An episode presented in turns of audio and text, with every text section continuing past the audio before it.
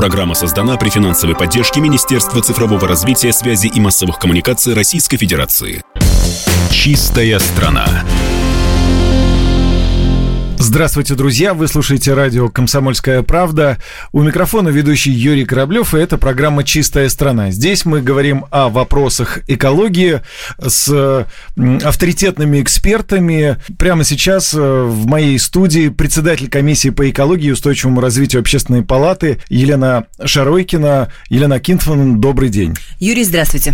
Да, у нас большой круг вопросов. Я надеюсь, что на все эти вопросы мы сегодня успеем поговорить поговорить, обсудить. Первый мой э, вопрос. Какая деятельность человека наиболее пагубно сказывается на загрязнении окружающей среды? Мы вот с самого начала начнем разбираться в этой теме. Очень хороший вопрос, э, потому что действительно э, человеческая жизнедеятельность ну, негативно воздействует на окружающую среду.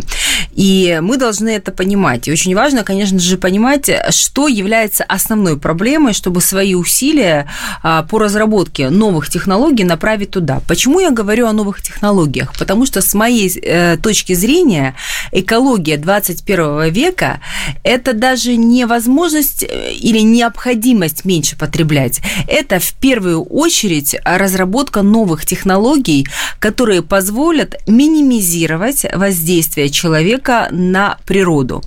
Что я имею в виду? Ну, например, технологии улучшенные там биоразлагаемых материалов, например, фильтры, которые позволят меньше сделать выбросов как в воду, так и в атмосферу. Почему э, я говорю в первую очередь о новых технологиях? Занимательная статистика. Вот смотрите, 15 ноября 2022 года численность населения планеты достигла 8 миллиардов человек. Для сравнения, еще в 50-х годах прошлого века численность была всего 2,5 миллиарда. То есть больше, чем в три раза население выросло за 75 лет. Но это колоссальный скачок. В чем плюс? Плюс, конечно же, в первую очередь, это медицина, которая позволила такой скачок сделать. Но не только медицина.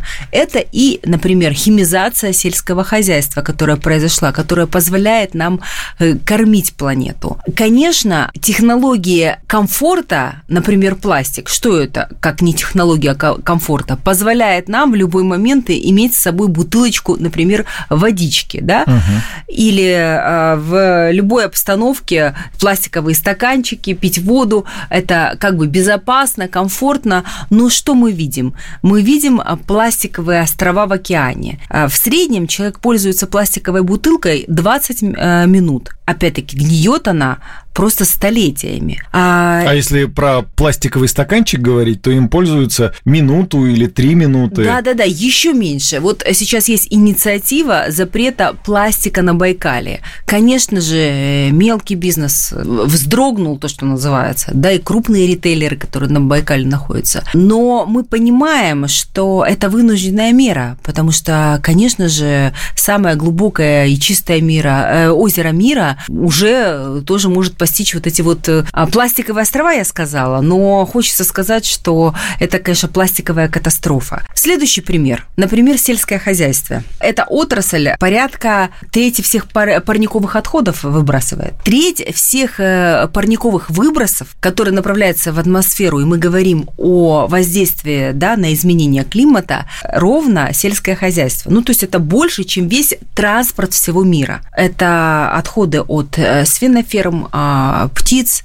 Ведь современный человек хочет есть мясо, ну, если не несколько раз в день, то каждый день или несколько раз в неделю. Поэтому, когда мы говорим о новых технологиях с вами, мы должны помнить, например, о таком направлении, как растительный э, белок. Это интенсивно развивается во всем мире. И что интересно, достаточно активно развивается в России. А что такое растительный белок? Мы берем горох, рис, сою, делаем из этого экстракт белка, который потом может использоваться в пищу человеком. И те необходимые свойства белка, которые нужны организму, вот, например, растительный протеин, вот спортсмены употребляют uh-huh. в пищу, женщины для красоты коллаген растительный, чтобы быть э, молодыми, красивыми, здоровыми. То же самое мы можем э, получать сегодня в пищу из э, как раз растений, которые выращиваются в России. А благодаря нашим большим территориям мы, конечно, можем выращивать много. Более того, это направление может позволить России стать стать одним из лидеров по а, растительному белку. Это может быть целая область экспорта. Например, в Китае, где растительный белок является вообще традиционной пищей. А, поэтому вот здесь э, я вижу э, перспективу в этих направлениях, потому что это уменьшает воздействие на окружающую среду. Это, кстати, и человека защищает от тех же антибиотиков, гормона роста, которые есть в животном питании. И это дает возможность разнообразить свой рацион. Тут тоже важны новые технологии. Я уже говорила, например, о фильтрах. Вот сейчас в России начали применять э, фильтры на угольных ТЭЦ, которые в 20 раз уменьшают э, воздействие, выбросы на, э, ну, в атмосферу. То есть в 20 раз воздух будет чище. Речь идет только об угольных фильтрах. Вот эти новые технологии должны развиваться. И здесь России в контексте импортозамещений нужно делать особый упор на эти технологии, потому что здесь мы должны защитить себя, здоровье своих граждан, защитить природу, и здесь мы можем быть и должны быть конкурентоспособными со всем миром. А скажите, пожалуйста, на ваш взгляд, мы должны как-то развиваться эволюционным путем, постепенно, правильно? Или, может быть, нужны какие-то серьезные решения вот с тем же пластиком, с, тем, с теми же пластиковыми стаканчиками или пластиковыми пакетами? Почему мы не можем принять решение, что все, с завтрашнего дня пластиковые пакеты не продают в магазинах. Ведь это было бы хорошо для экологии. Вот вы все-таки сторонник такого эволюционного пути или, может быть, э, где-то радикальных, резких, но таких волевых решений?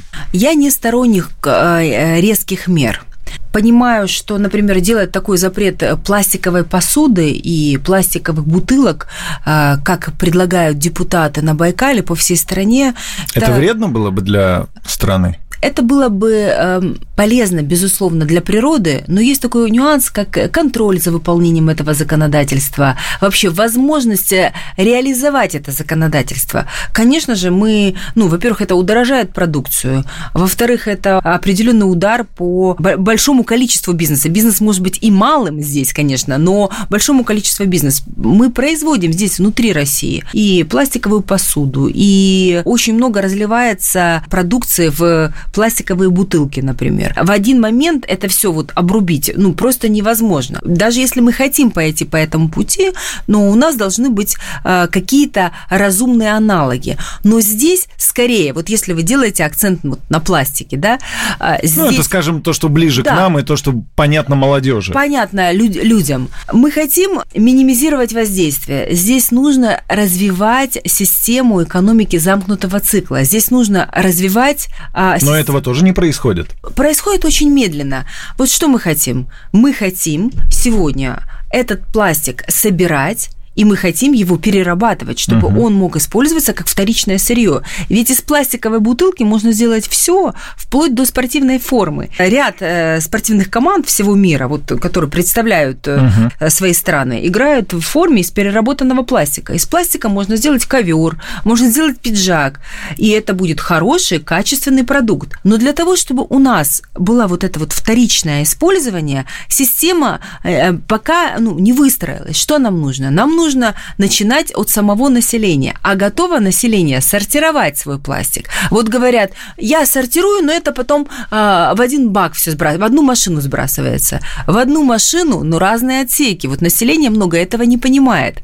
А, они говорят, что это же все равно одна и та же машина. Да, но там сейчас приходят машины, э, разделены на секторы. В один сектор выбрасывают непереработанное сырье, не, не сортированное сырье, а в другой сортированное. Вот вам для статистики. И из сортированного мусора, отходов, не сырья, а мусора, можно извлечь до 70% полезных фракций, которые потом можно переработать. И даже не важно, что это э, стекло, пластик, например, в одном, э, значит, секторе. Это все легче сортируется до 70% активных отходов, а из несортированного только 20, и работать с этим намного сложнее. И слава богу, вот эти вот системы сортировочные у нас в России уже работают. И, и население стало понимать, что завод по сортировке это не знак равно завод по сжиганию. То есть э, раньше были и протесты, если вот, например, построить завод по сортировке. Люди думали, что это вот знак равно сжиганием. Нет, это не так. Здесь очень важно готовность населения, очень важно с этим работать. Поэтому я не устаю повторять, что воспитание и образование экологическое население, оно стоит во главе угла. Вот, например, мы говорили о растительном мясе, да? Все говорят,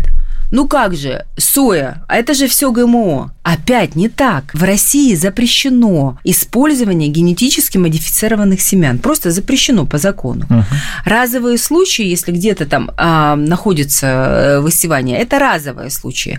Поэтому в России выращивается не генетически модифицированная соя. И наши предприятия, которые работают с переработкой а, растений в белок растительный, они работают не, в, не с генетически модифицированным консервированным сырьем. Вот это очень важно на самом деле понимать. Поэтому, на мой взгляд, новые технологии, будь то сельское хозяйство, э, и там тоже вот мы затронули тему переработки отходов животноводства, и там тоже большое количество новых технологий. Бактерии, которые перерабатывают навоз в полезные удобрения, и все это мы должны использовать. Обязательно должны использовать для того, чтобы защитить свое здоровье и здоровье окружающей среды. Очень интересно. Сейчас прервемся буквально на две минуты, а нашим слушателям я напомню, что у меня в гостях в программе «Чистая страна» председатель комиссии по экологии и устойчивому развитию общественной палаты Елена Шаройкина. Не переключайтесь. «Чистая страна». Программа создана при финансовой поддержке Министерства цифрового развития, связи и массовых коммуникаций Российской Федерации.